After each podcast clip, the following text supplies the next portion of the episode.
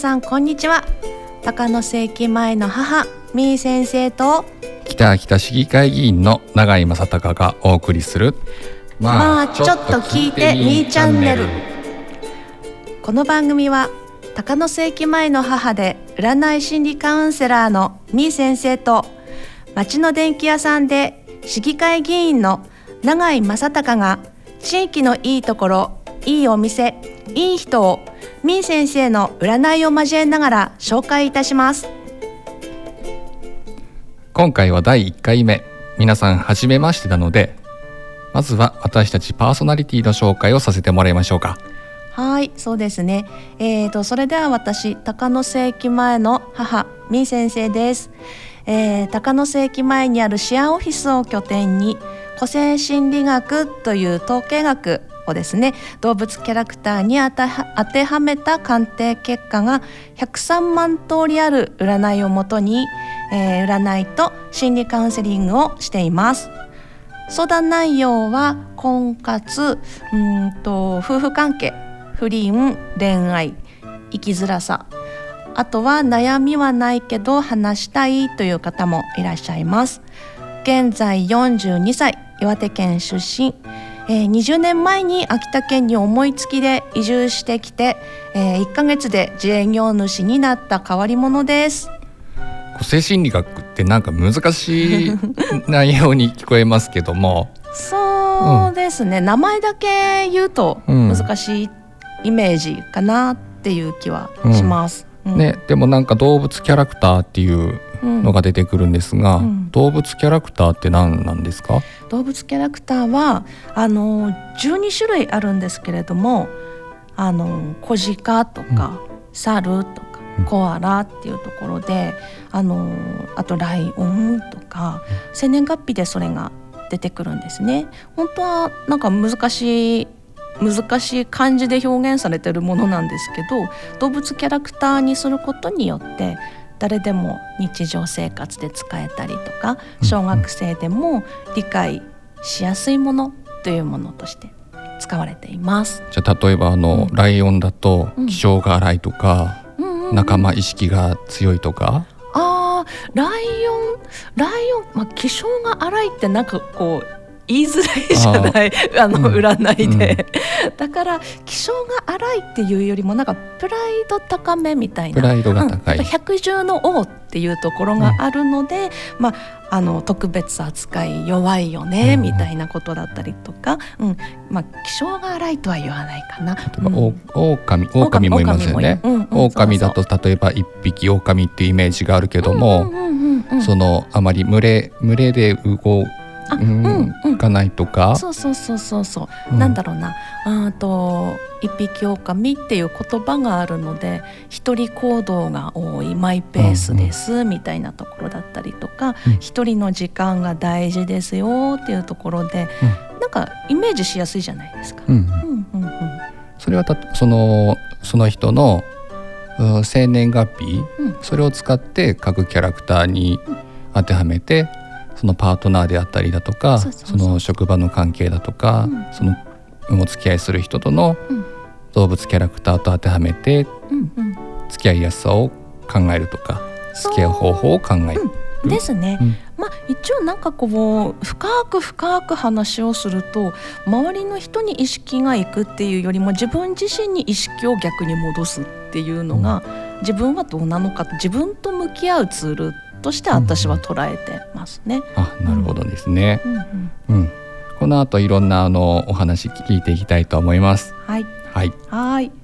えっ、と町の電気屋さんで市議会議員の永井正隆さんですね。はい。えー、とちなみにこの「まあちょっと聞いてみーチャンネル」のタイトルの「まあ」の部分っていうのがうん。その永井正隆さんよく周りの方に。言おう、んて言われるんですかね？うん、地元のおばあちゃんとかにはあのマー君って呼呼ばれるんですけど、まあそこからちょっと取ってみて、ですよね。うんうんうんそれでまあをちょっとつけてみました。うんうんじゃあ私もちょっといつも永井さんって呼んでるんですけれども、マー君って呼んで大丈夫ですかね？はい。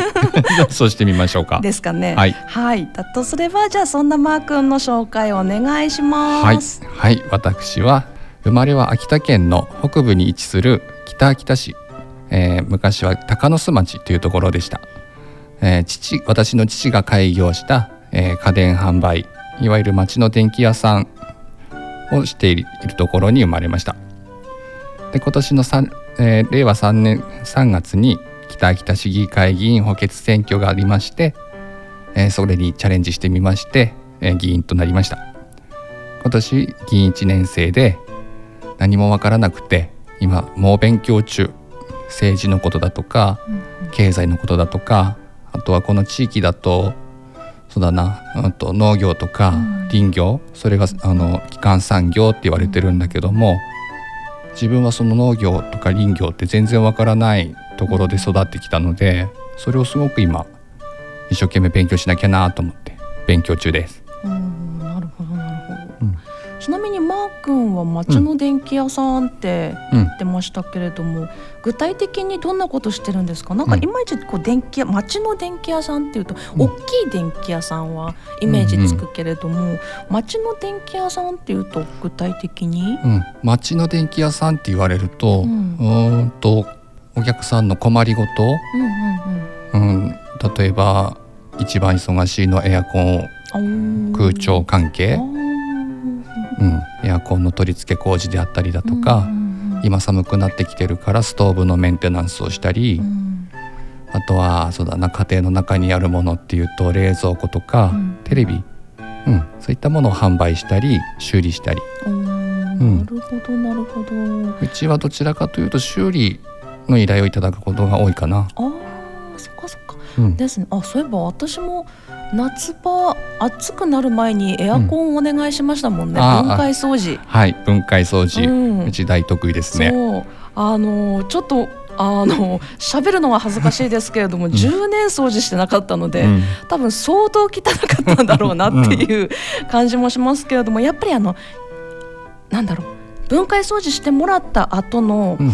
匂いとか気にならなくなりました。もん。ね。うんやっぱりカビだとか、ほこりそれが中に入ってて、やうん。っぱりつけるとね嫌な匂いするとか。そうそうそうそうそう、やっぱり小さい子供いたりすると、うん。やっぱりきすごい気になるって。気になりますね。うん、汚ければ汚いほどやりがいがある。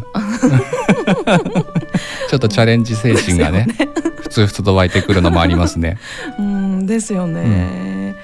まあ、ちなみにもうあの暖房機とかも、うん本当に冬寒くなってからうん。ストーブってつけるものじゃないですか。うんうん。どちらかといったらちょっと早めに試し運転してもらってみたいなのそうです。ね。ちょうど今10月なので、うん、ちょっと肌寒いかなっていうなった頃に一回テストでつけてみたりとか、ううん。ん。ちゃんと油入ってるかなって点検したり、炎の状態がちゃんと燃えてるかなっていうふうに一回、うん。まあ、冬の寒い時にねあの、壊れてうん、たらショックですよね。う。ん、本当マイナス何十度っていう時にストーブつかないとなるともう大事件なので、ねうえ、ん、早めの点検がねうんうんうん。今頃がちょうどいいのかなっていうふうに思います。そうですよね。うん。そうすればやっぱり町の電気屋さん町のってつくとなんかこう頼みやすかったりとかもしますもんね。うん、そうなりたいなっていうふうに思ってます。うんうんうんですようね。ん。あとはもう議員一年生っていうところでうんどうですか？もううんなったばかりっていう感じですけれども大変だなって思うこととか、うん嬉しかったこととかありますか？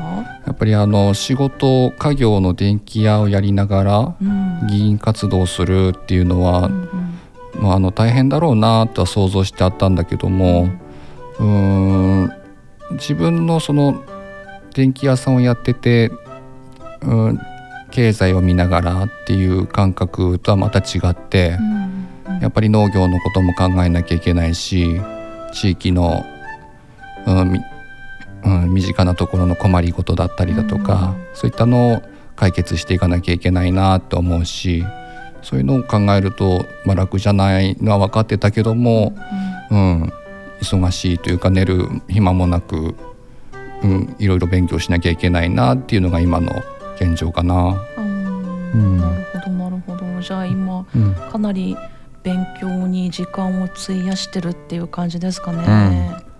でもねあの昔議員になる前にうん。商工会だとか青年会議所、あーうん、そういったところでまちづくりだとか人づくりうんあといろんなお祭りごとのイベントだとかそういったこともやってきて、うんうんうん。うん、地域の将来こうやって明るくなればいいな楽しい地域になればいいなって一生懸命やってきた時期があって、うんうんうん。それのつながりがあるから今議員になってみて、あ自分に合ってるかも楽しいかもっていうなふうな部分もある。っぱりそこのこう商工会とかうんでの延長線みたいな感じでまた違った形で町のためにやっていけたらいいなっていう感じうんだったりとかですかうんね。そうだって思います。うんうんうんうんはい。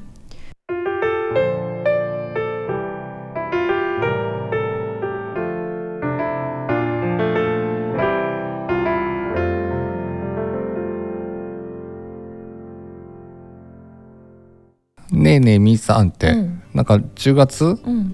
なんか面白いことやるんだって？ああそういうことね。うんはいはいはいやりますやります。ううんんうんうん。何やるんです？えー、っとですね。婚活イベント？イベント？得意の？得意の得意の婚活イベントです。うんはい。どこでやるんですか？それがあの最近うん世界遺産になったもしや？もしや 伊勢堂大遺跡の縄文館のうん。隣の芝生のフリースペースです。細かいですね。細かい細かいですね。ちょっとそこは細かく言わないといけない。最近あの話題になりました、うん。世界遺産に登録された、うん。えー上伊勢堂大遺跡うん。の縄文館はい。の隣のフリースペースを会場に、そうです。はいはい。婚活イベントです婚ね。活イベントをします。どのような婚活イベントになるんでしょうか？えー、とですね縄文体験とはいあとは私のセミナーとはい。交流会です。おお一番最初の縄文体験。はい、縄文体験これはなな踊るかなんかするの。踊りじゃなくて、うん。あの火起こし、火起こし？うん、あのもうあの体を使ってはい。あのゴシゴシするうんうんうん。火起こし体験と、はい。あとうんと弓矢体験、弓矢体験。うん、弓矢体験。弓矢体験もしやこれあの漁漁あをそうそうそう漁ですね。連想させるような、そうそうそうそれでちょっとお土産付きみたいなあ感じになるんですけど、的を狙って、うんうんうん。うんそれに成績が良ければいいものが当たるみたいなそんなイメージですかね。そんなイメージあ楽しそうですね。はいそうです、はい。それはまだ募集中でしょうか、あ募集中ですね。えっ、と10月の8日締め切りなはずお8で日。間もなくですね、もうもうあと1週間切っちゃいましたね。あ切ってねえか。もう1週間ぐらいですね。そうそうそう、ううん。んなのでもうお早めにっていううん。ところになりますね、はい。うん、今のところどのぐらいの方々が？今はえっ、と女性3人、うん。えー男性2人男性2人。ですね、ううん。んまあ、25歳から42歳まではいの未婚者の方募集ということで、はい。えー、と男女各6名、各6名。はい、募集しています。はい。はい、楽しみですね。そうですね。あれ日にち言いましたっけ、あ日にち伺ってないですね。ですね、うん。えっ、と10月の17日10月。日曜日ですね。10月17日、はい。日曜日。はい、はい。で受付は？あ受付が1時15分。1時15分。はい。で開始が2時から。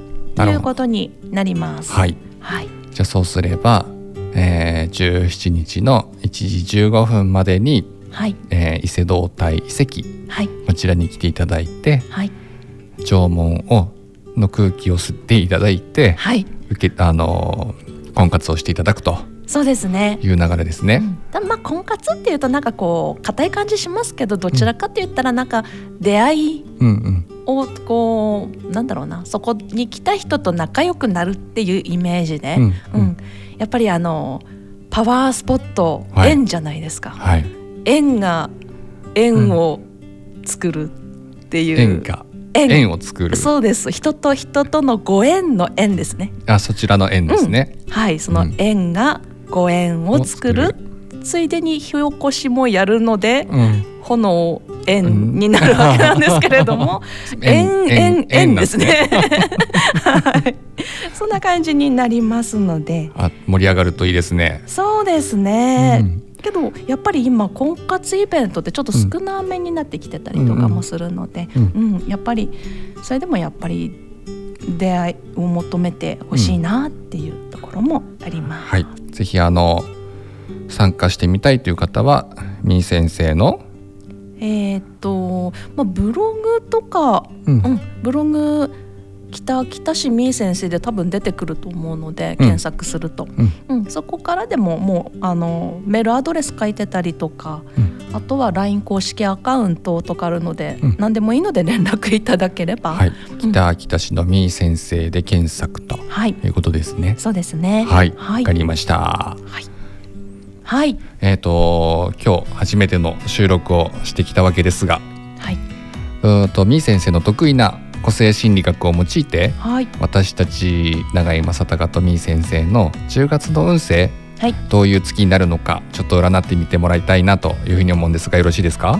はい、OK です。えっ、ー、とマー君はですね、あれこれキャラクターも言っちゃっていいのかな？あ、どうぞ。えっ、ー、と気分屋の猿。なんか なんか気分屋の猿って言われると、うん、嬉しくはないなんかね。そうそうそうそう。なんかなんだろうな。なんかね言いづらい。気分屋でもありながら。でもって猿。猿、うん、なんかうん本当。うん。だらしないような感じ。けどけど、うん、芸能人とかで言うと、うん、ビートたけしさんとかあとはあのあと海老蔵さん、とか。で芸能人で表現されると嬉しいでしょ？うん。あ俺いけてるかもみたいなでしょ？でしょ？そうそうそうそう、だからねあのやっぱりお客さんとお話しする時あこのキャラクター嫌かもって感じた時は、芸能人の話も入れてお話ししてあげる。あいい芸能人を今チョイスしてくれと教えてくれたそうです。その印象いいでしょ、うん、ありがとう。はい、はい、でじゃあ、えーと、マー君の気分屋の猿の来月の運気がですね、はい、えっ、ー、とあちょっと焦燥の運気という焦燥。はい。焦るっていう感じが入るんですよ。はい。うん、なのでちょっとなんかこう気持ちがせわしなくなりやすいっていう部分と、あとはうんそうですね。なんだろう。いろんなことに敏感になりやすい。敏感になりやすくてちょっとイラッとしやすい時期っていうところになるんですね。はい、要はあの五感が鋭くなるっていう時期だったりとかして、普段光眩しくないのになんか光がやったらストレス感じるとか、あと音もそんな気にならない普段そんな気にならないけれども音がやったらうるさく感じるとかなんか肌触り気になるなだったりとか。すっごいストレスな月になりそうな気がしただけど分かってると対処のしがいがあるんですよ。うんうん、なんかあの五感が鋭くなってそういう風ですよって言われるとストレスになるけれども対処としては五感を満たすっていうことがすごく大事で、例えばいい音楽を聴くとか、あとはうんなんだろうなあのこういい絵とかいい映像を見るとか、うん、いい匂い嗅ぐとか、いい肌触りのパジャマ着てみるとかリフレッシュするような感じのものを意識するそうですね。自分を満たすっていうところが大事だったりとか、なるほどね、うん、しますね。あとはどちらかといったら自分がうんと進めたい物事ってあるじゃないですか、うんうん、それがあんまり進まないっていうのが、あるんですね。この月だけ10月だけ、はい進まないっていうのがあるのでそこはもうちょっと諦めた風にして、うん、うん頼まれ事をどんどん引き受けていくといいですよっていう時期なんですねその10月だけが。進まないけども 頼まれ事は一生懸命受けていくってなると、うん、あの人の運気に乗っかるっていう意味で自分の悪い運気の影響は受けないですよっていうことで、ね、受け身でいるっていうことが大事だったりとかします。まずはそのストレスを感じなくするっていうので今ちょっと思いついたのが、うん、ううちにあのちょっと大きい犬がいるんですけど、はいはいはいはい、最初ねあの犬の散歩、うんうんうん、毎日行かなきゃいけないっていうなんかあの散歩行かなきゃっていうちょっと使命感の方がすごい強くて行くのが少し億劫だったのね。なんだけども最近ちょっと考え方変えようと思ってなんか散歩の時間はうん。リフレッシュする時間、30分なり1時間なり、うん。うん。リフレッシュする時間。犬と一緒に付き合ってもらって散歩してうん。リフレッシュするっていう風に考えようと思ってるんだ。うん。だから最近ここ23日そういう気持ちでやってるんだけど、ん。すごくあの足取りが軽いっていうか、うん、良くなったな。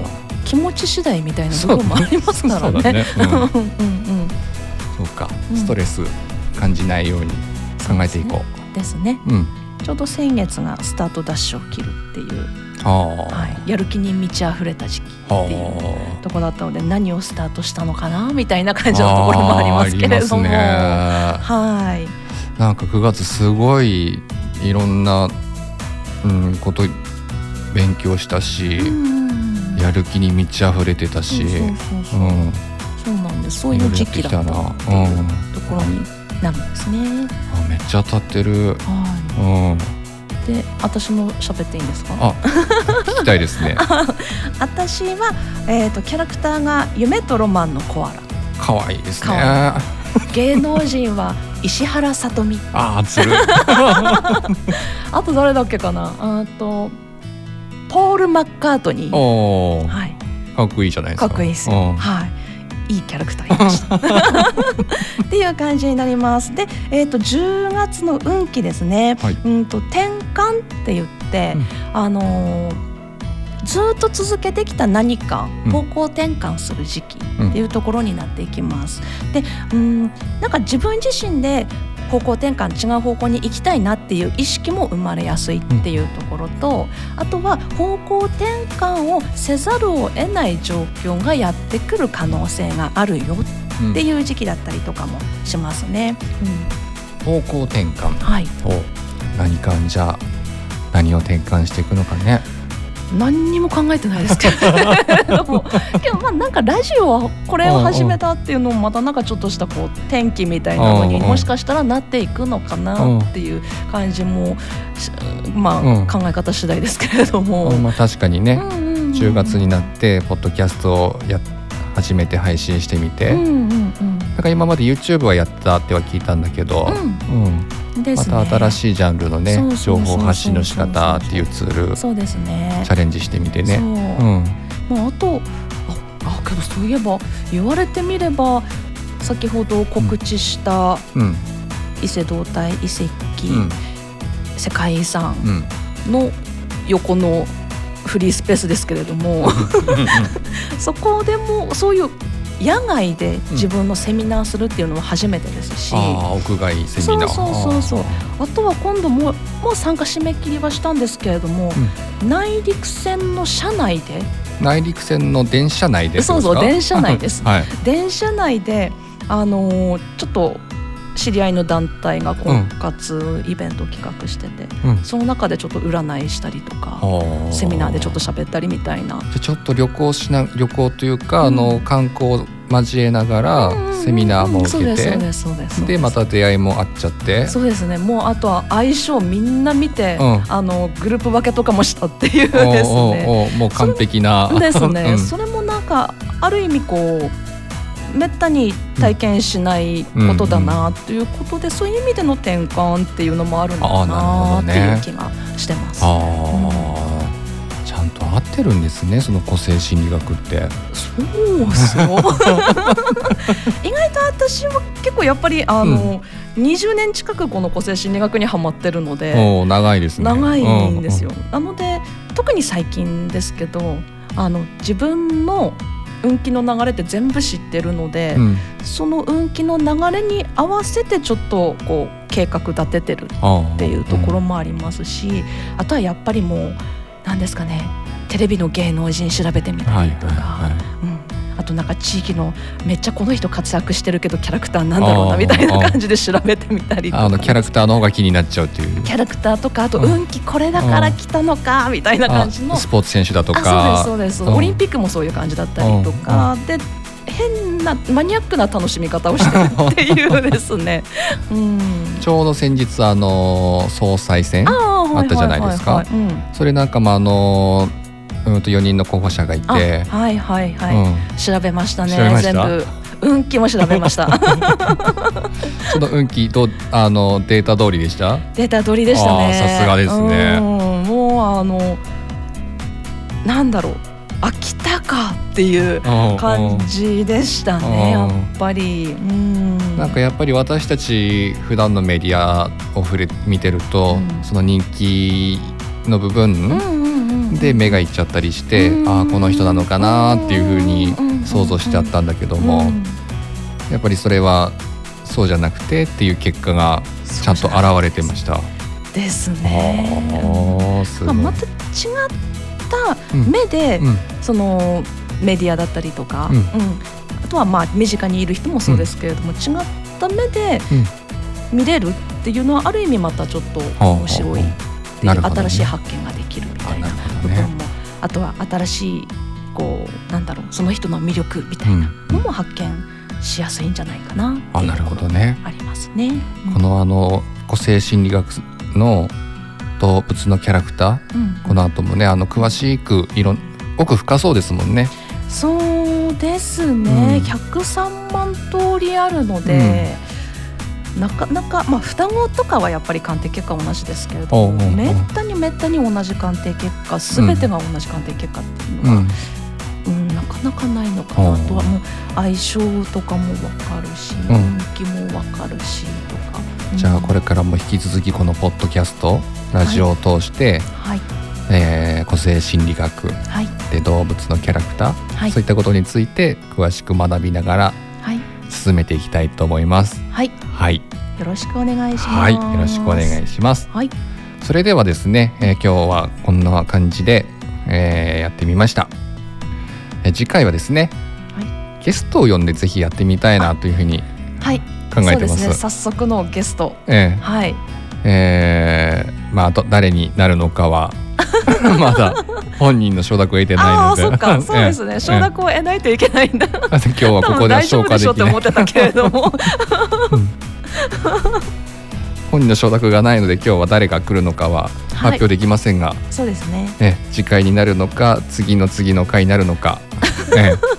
ゲストを呼んで、はい。ね、やっていきたいなというふうに思っております。そうですね。はい。はい、じゃあそれでは、はい。えー今日はこんなところでみお別れしたいと思います。はいはい、はいでは、えー最後のご挨拶は、えー原稿でいくと「んだばね」なってるんです。ですねはいんだばねどうです？ますかんだばねって言います？